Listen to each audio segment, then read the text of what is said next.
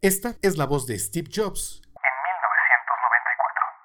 1994. So, the thing I would say is when you grow up, you tend to get told that the world is the way it is and your your life is just to live your life inside the world. Try not to bash into the walls too much. Uh, uh, try to have a nice family life. Uh, have fun. Save a little money. Um, but life, that, that's a very limited life. Life can be much broader once you discover one simple fact, and that is everything around you that you call life was made up by people that were no smarter than you. And you can change it. You can influence it. You can you can build your own things that other people can use. And the minute that you understand that you can poke life and actually something will you know if you push in something will pop out the other side that you can you can change it. You can mold it um, that's maybe the most important thing Ese es Steve Jobs, diciéndonos que la vida o los secretos de la vida no son tener una vida tranquila, una vida familiar y ahorrar algo de dinero. Nos dice entre líneas que eso es ser mediocre. Y no lo dice insultándonos. Lo que trata de decir Steve Jobs es que la vida la podemos cambiar, la podemos hackear cuando nos damos cuenta que eso que llamamos vida está hecho por personas que no son más listas que nosotros, que si nosotros tenemos la capacidad de modificar esa vida y de crear algo que los demás consuman, que los demás utilicen, empezamos realmente a vivir. Steve Jobs hizo esta entrevista privada en 1994 y la hizo la Asociación Histórica del Valle de Santa Clara, en Silicon Valley. Así que simplemente trata de cambiar lo que estés haciendo y de crear algo que los demás consuman y tenga un beneficio para que, en palabras de Steve Jobs, realmente comiences a vivir.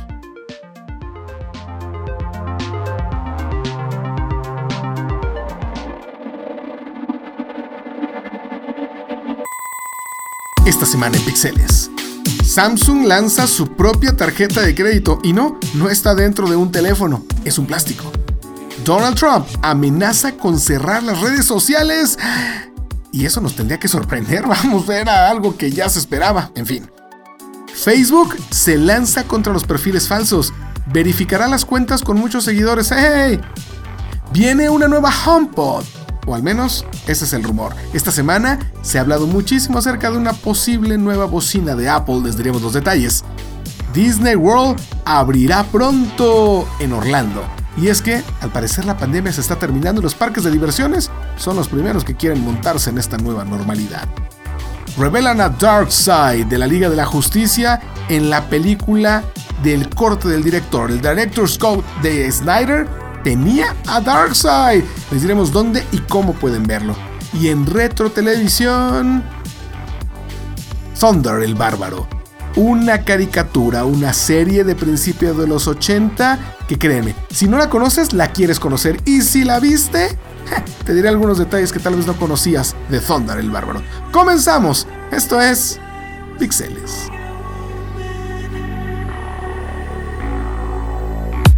Esto es eh, un momento de tecnología. Esto es Pixeles. Un podcast para hablar de lo último de la industria de la tecnología, cultura geek y videojuegos.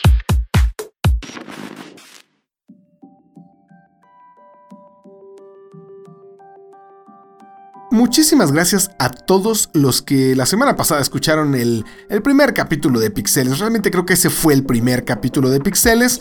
Eh, aunque lanzamos en diciembre el piloto, esta vez sí, vamos en serio. Esta vez sí ya fue un, podcast más en forma, ya con una regularidad como este segundo capítulo. Pero muchísimas gracias a todos los que nos escucharon. Sus comentarios, su retroalimentación es fundamental para que siga siendo este podcast de Cultura Geek. Pero comenzamos con las noticias eh, más interesantes de la semana y esta me llamó mucho la atención. Samsung lanza una tarjeta de crédito física.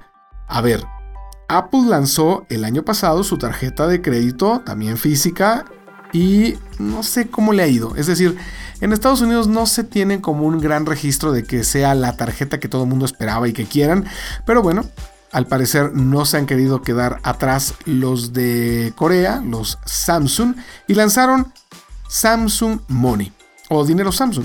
Es una tarjeta eh, en alianza con Sophie, una compañía que es parte ahí como de Mastercard allá en Estados Unidos. Y bueno, esta tarjeta de Samsung Money llega como complemento físico de Samsung Pay. Es decir, se enlazan automáticamente las dos eh, tecnologías, por llamarle así. Con Samsung Pay puedes pagar con tu teléfono, cosa que ya hacemos aquí en México. Si no tienen eh, Samsung Pay, de verdad les invito a usarlo.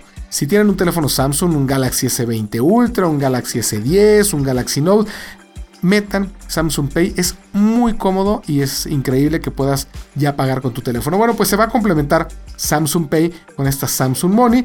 Entre los principales beneficios de esta tarjeta de crédito, escuchen esto, es que pues no tiene cuotas mensuales, no tiene cobros de comisión en el uso de cajeros y los puntos acumulados en la cuenta de Samsung Pay los puedes usar como dinero en efectivo. Vamos a ver qué tal le va a Samsung. La verdad es que eh, esto de meterse en terrenos que no son los suyos es algo que está sucediendo con todas las industrias, con todas las empresas. Los que hacen algo ahora se quieren meter en hacer otra cosa. Parte de esta eh, tendencia de, pues no sé si es de globalización, creo que ya está eh, rebasado ese término, pero sí de que hoy puedes hacer lo que tú quieras. Y Samsung dijo, yo quiero ser ahora como un banco. En Corea son muchas cosas. En Corea encuentras de todo de Samsung, así como encuentras de todo de LG, hasta tiendas de ropa, hospitales, en fin. Bueno, pues ahora le está entrando, al menos en Estados Unidos, porque es exclusiva de Estados Unidos por el momento, esta tarjeta de crédito física de Samsung. Samsung Money está en preregistro para que lo obtengas. Si vives en Estados Unidos y eres fan de Samsung, bueno, pues con esto, con esto le pone al menos un golpecito. Le dice a Apple, no te quedas sola con el Apple Card. Y yo también lanzo mi tarjeta de crédito.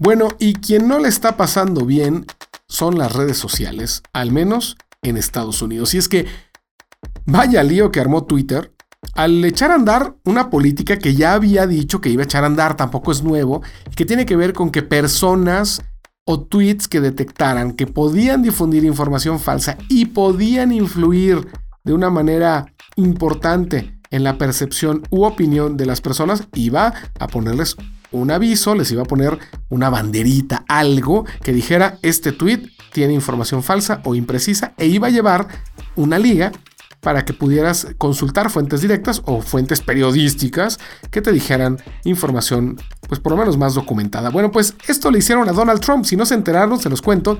A Donald Trump, Twitter le puso una de estas eh, advertencias cuando estaba hablando acerca de que la elección en California, que se pretende hacer por, eh, por, por correo, por cartas, así, pues iba a ser fraudulenta, que no iban a poder tener las medidas de seguridad necesarias para garantizar que iba a ser una buena elección allá en California. Bueno, pues eh, Twitter dijo esto no es cierto.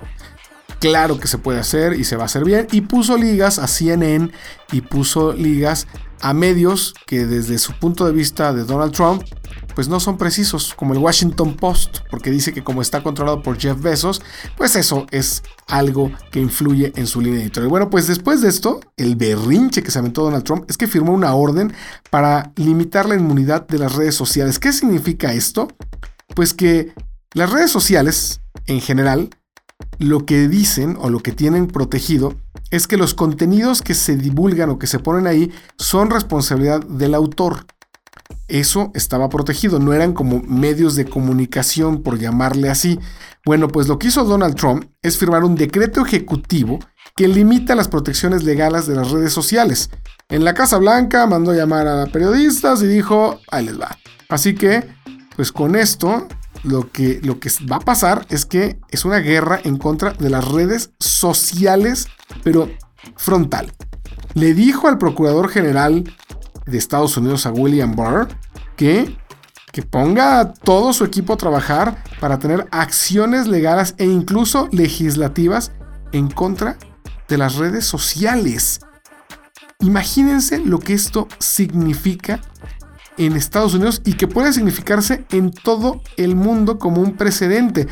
Donald Trump lo que dijo es que un puñado del monopolio de redes sociales controla una vasta porción de todas las comunicaciones públicas y privadas de Estados Unidos y tienen el poder sin balance para censurar, restringir, editar, dar forma, esconder y alterar virtualmente cualquier forma de comunicación entre privados, ciudadanos y grandes audiencias públicas. A ver, las redes sociales es donde puedes exponer lo que tú quieras. Sí, a veces la verdad es que son muy tóxicas. Twitter tiene un gran problema. Ha hecho grandes esfuerzos, creo, para que la conversación sea mucho más sana, pero lo que está haciendo Donald Trump no tiene precedentes y podría meter en un lío a la libertad de expresión en sí. Lo que dice que defiende, creo que podría poner más en riesgo la libertad de expresión. Así que vamos a ver en qué acaba.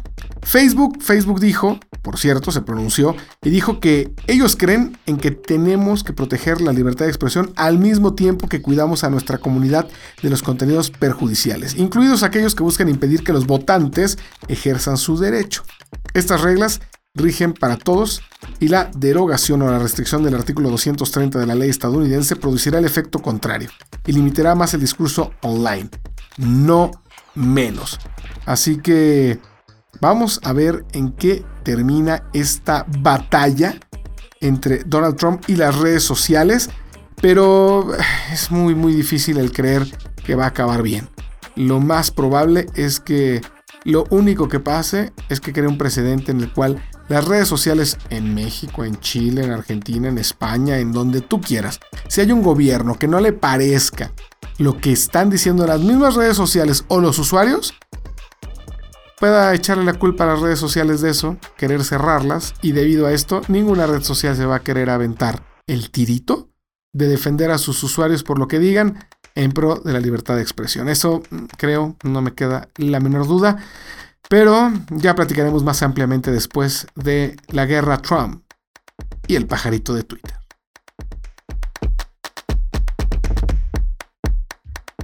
Pixeles.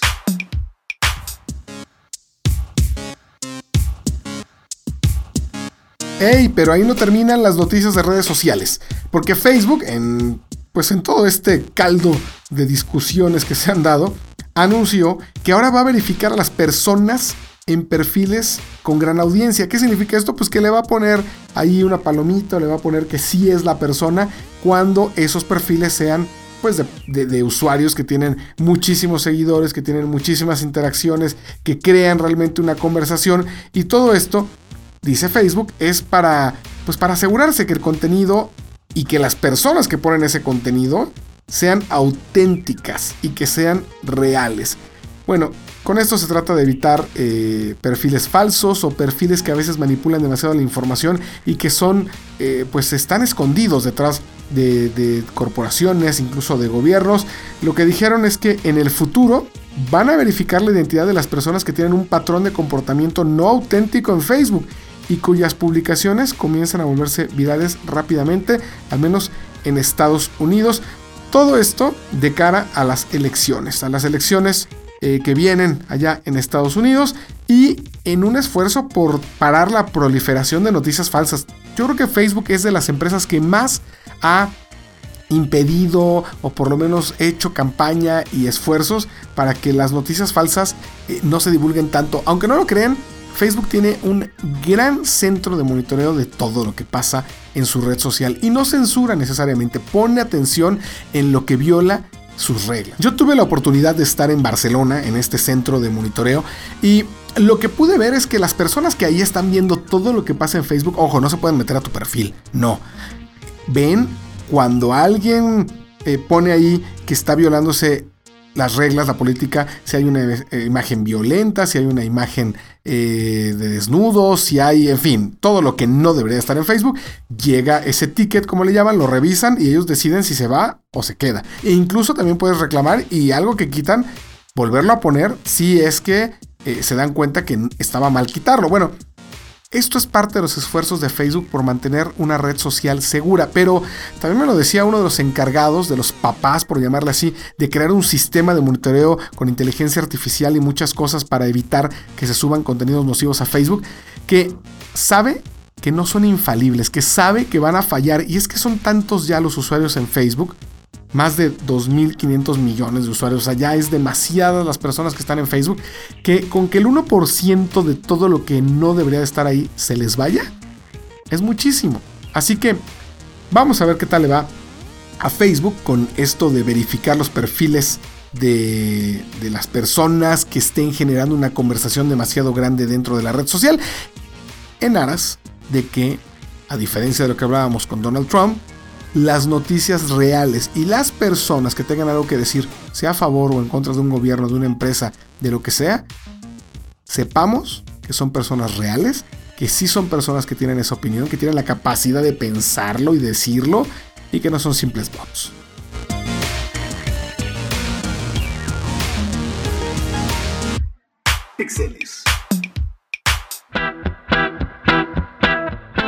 ¿Viene o no viene una nueva HomePod, una nueva bocina inteligente de Apple? La HomePod, que se lanzó en 2018, es una gran bocina. La verdad es que es de los productos de Apple que más me gustan, que tienen un gran sonido, con algunos detalles. La realidad es que eh, algunas actualizaciones, de software perdón, han fallado y de repente eh, te para la música sin que digas nada o Siri empieza a hablar sin que le hayas dicho algo. Pero no vamos a meternos en esa discusión sobre si te escuchan o no te escuchan, sino que hay muchos rumores de que un nuevo HomePod podría llegar muy pronto. Y todos estos rumores que empezaron las redes sociales va de la mano con que ha bajado el precio de la HomePod original y pareciera que lo que está haciendo Apple es tratarse de deshacer del stock de bocinas que hay en las tiendas. Em, también se han, se han revelado, se han filtrado patentes sobre una HomePod 2, si es que se va a llamar así, o bueno, de otra HomePod que podría utilizar gestos con la mano, que podría tener una pantalla LED, en fin, hay muchos rumores, pero el hecho de que bajara tanto el precio habla de que muy probablemente pueda llegar una nueva bocina HomePod. Em, en el mundo de las bocinas, la realidad es que HomePod es buena, pero creo que le ha comido muchísimo terreno a Amazon con los Echo. Con el asistente inteligente de Alexa, creo que han tenido un gran nicho de mercado, creo que han hecho un gran trabajo la gente de Amazon y que si tú estás buscando una bocina, Amazon tiene una gran variedad de bocinas, fuera de las que tienen otras marcas, con Alexa, a diferencia de Siri. El ecosistema cerrado de Apple puede ser que hoy ya no sea la mejor idea, porque pues si quieres tener asistente inteligente a Siri específicamente porque eres muy Apple, pues tienes que te comprar una HomePod o una HomePod. Y tal vez la HomePod no es la bocina para ti, tal vez eres alguien que quiere un sonido más fuerte. Ahí está eh, el, Echo Studio de Amazon, que créanme, es una bocina que suena increíble, suena fuerte, tiene unos bajos impresionantes. No ha llegado a México eh, Amazon Music HD, pero puedes escuchar incluso música con Dolby Atmos. Eso no lo tiene HomePod. Eh, ¿Quieres una bocina más chiquita para que esté en el buró al lado de ti en la recámara? Ahí está el Echo Spot no existe una bocina chiquita que le puedas hablar a Siri. Entonces el gran problema de HomePod es que es un solo modelo, es la única forma en la que en la casa le puedes hablar de alguna manera a Siri y que si eres fan de Apple te estás quedando muy restringido ante la llegada de otras bocinas con asistentes inteligentes con diferentes tamaños y con diferentes modificaciones o configuraciones, perdón, para tu estilo de vida. Así que si llega a darse una HomePod 2, tiene que ser un producto que pueda competir con todas las otras bocinas de Amazon, con todas las otras bocinas que están de otras marcas saliendo con los asistentes inteligentes y que además sigue enamorándote tanto como te enamora cualquier otro producto de Apple. Veremos qué tal le va, pero creo que hay mucho trabajo que hacer para Apple y si quieres una bocina ahorita, creo que hay muchas mejores opciones en el mercado si lo que quieres es, digamos que, una bocina para cada cuarto. Pixeles.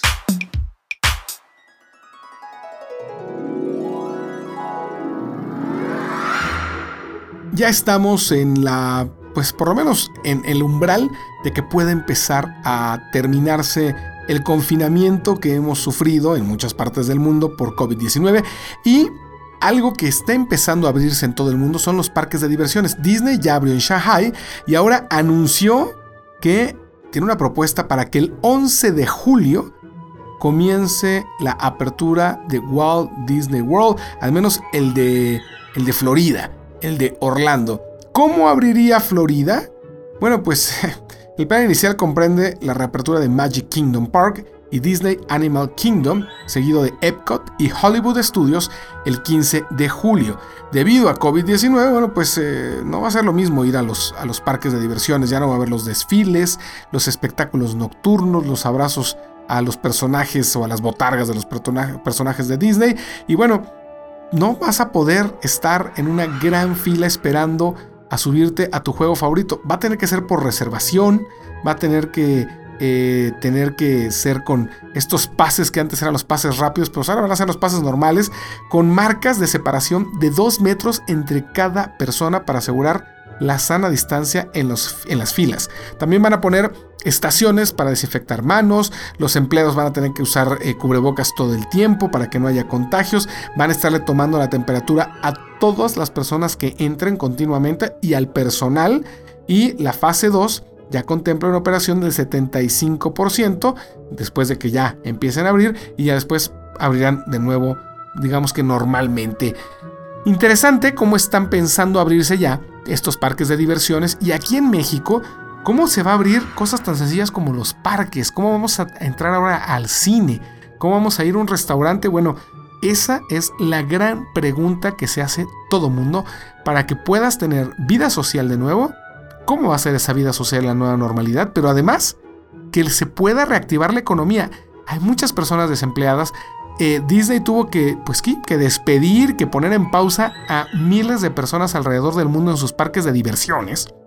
Y ahora, pues eh, con la promesa de que en julio ya se puedan reabrir, creo que más allá de que queremos ir, o la gente quiera ir a Disneylandia, es la felicidad de que esto pueda hacer que se recuperen otra vez, por favor, empleos y que los niños que han sufrido muchísimo en este encierro, a lo mejor puedan empezar a sentir que este mundo vuelve de alguna forma a una cierta normalidad.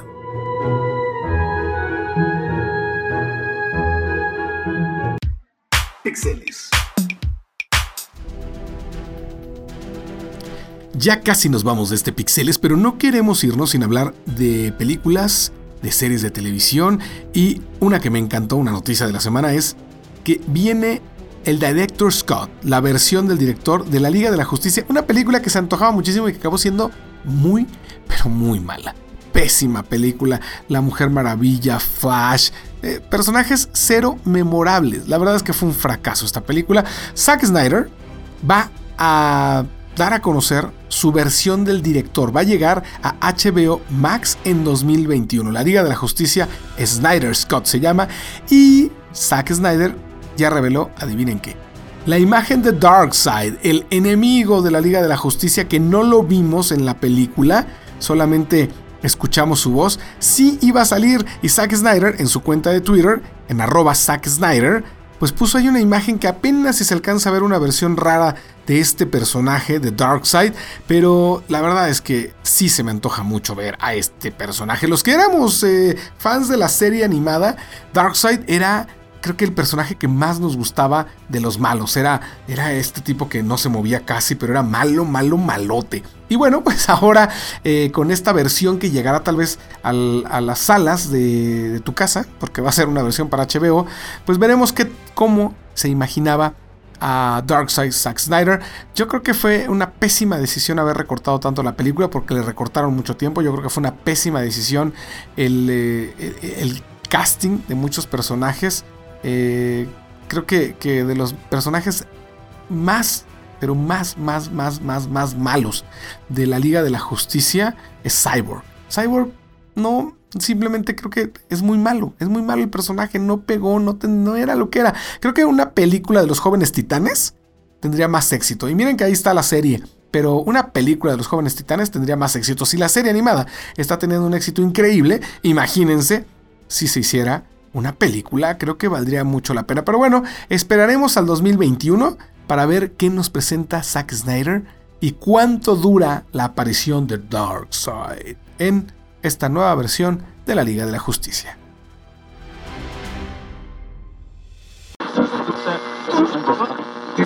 Y nos vamos a Retro Televisión. ¿Qué tenemos esta semana en Retro Televisión? Esto. Pondar el Bárbaro. En 1994 llegó del espacio exterior a nuestro universo un cometa que cruzó violentamente entre la Tierra y la Luna, produciendo una destrucción cósmica. Thunder el Bárbaro, una caricatura de 1980 que en México tuvo un gran éxito en esa época. Vamos, tal vez muchos no la recuerdan si son muy jóvenes, pero Thunder el Bárbaro, vaya que si era una de las mejores series, una de las mejores caricaturas que creo se han hecho en la historia. Contaba, contaba eh, un mundo apocalíptico después de que en 1994 un cometa y un eh, planeta que se había salido de su órbita había causado un cataclismo en la Tierra y que la había dejado pues prácticamente hecha trizas.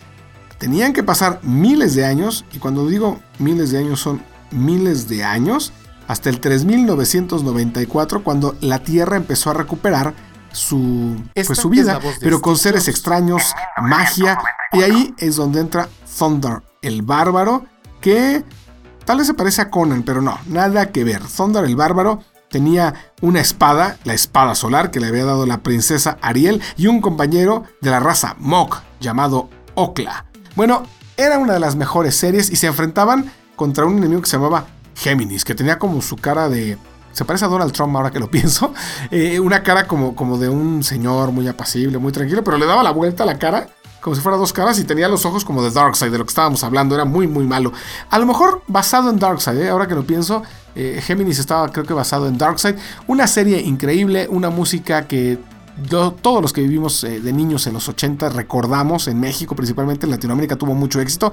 Y el retro televisión que queríamos eh, hablar era justamente de esta caricatura, porque creo que hacen falta caricaturas con una historia diferente a las que hoy están en Netflix, a las que hoy están en muchos servicios de streaming. Hacen falta caricaturas como estas. Y no estoy viejito, ¿eh? no estamos diciendo, es que lo de antes era mejor. No, simplemente creo que Thunder el Bárbaro y muchas otras caricaturas hoy no tienen las, las caricaturas que están en estos servicios la calidad de historia, de guion que antes podíamos disfrutar. Así que en retrotelevisión, Thunder el Bárbaro, si ustedes se acuerdan, por favor véanla. Es muy difícil encontrar ya los capítulos. ¿eh? En YouTube encuentras nada más pedacitos, este, están en portugués por alguna razón. Así que si alguien tiene eh, capítulos completos de Thunder el Bárbaro, por favor mochese. Ahí en arroba santillanes en Twitter, porque sí queremos ver mucho más de Thunder Thunder el Bárbaro. Se termina este Pixeles, nos fuimos cortos, vamos a probar cómo funciona hacer un Pixeles mucho más corto. La semana pasada tuvimos 40 eh, minutos, pero estuvo creo que muy entretenidos. Pero vamos a tener un especial.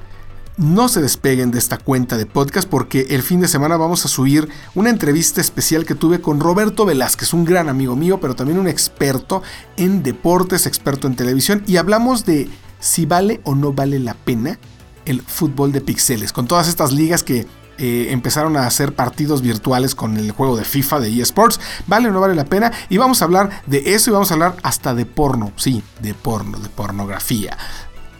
Eh, van a ver, se pone bueno. Se pone bueno la plática con Roberto Velázquez. Pero esa es un capítulo especial que subiremos aquí en esta misma cuenta de podcast. Muchísimas gracias por haber escuchado este Pixeles. Por favor, sigan quedándose en casa. Estamos en uno de los peores momentos de la pandemia. Si estás escuchando esto en la primera semana de junio, en la última semana de mayo, sigue quedándote en casa. Porque no, no está mejorando al menos lo que nosotros vemos en el día a día y hay demasiadas personas en la calle. Así que por favor no salgas de casa, sigue mejor disfrutando este podcast, sigue disfrutando de otras cosas en la televisión, sígueme en arroba santillanes en Twitter, en Instagram, en todas partes y muchísimas gracias por haber escuchado este podcast que se llama píxeles.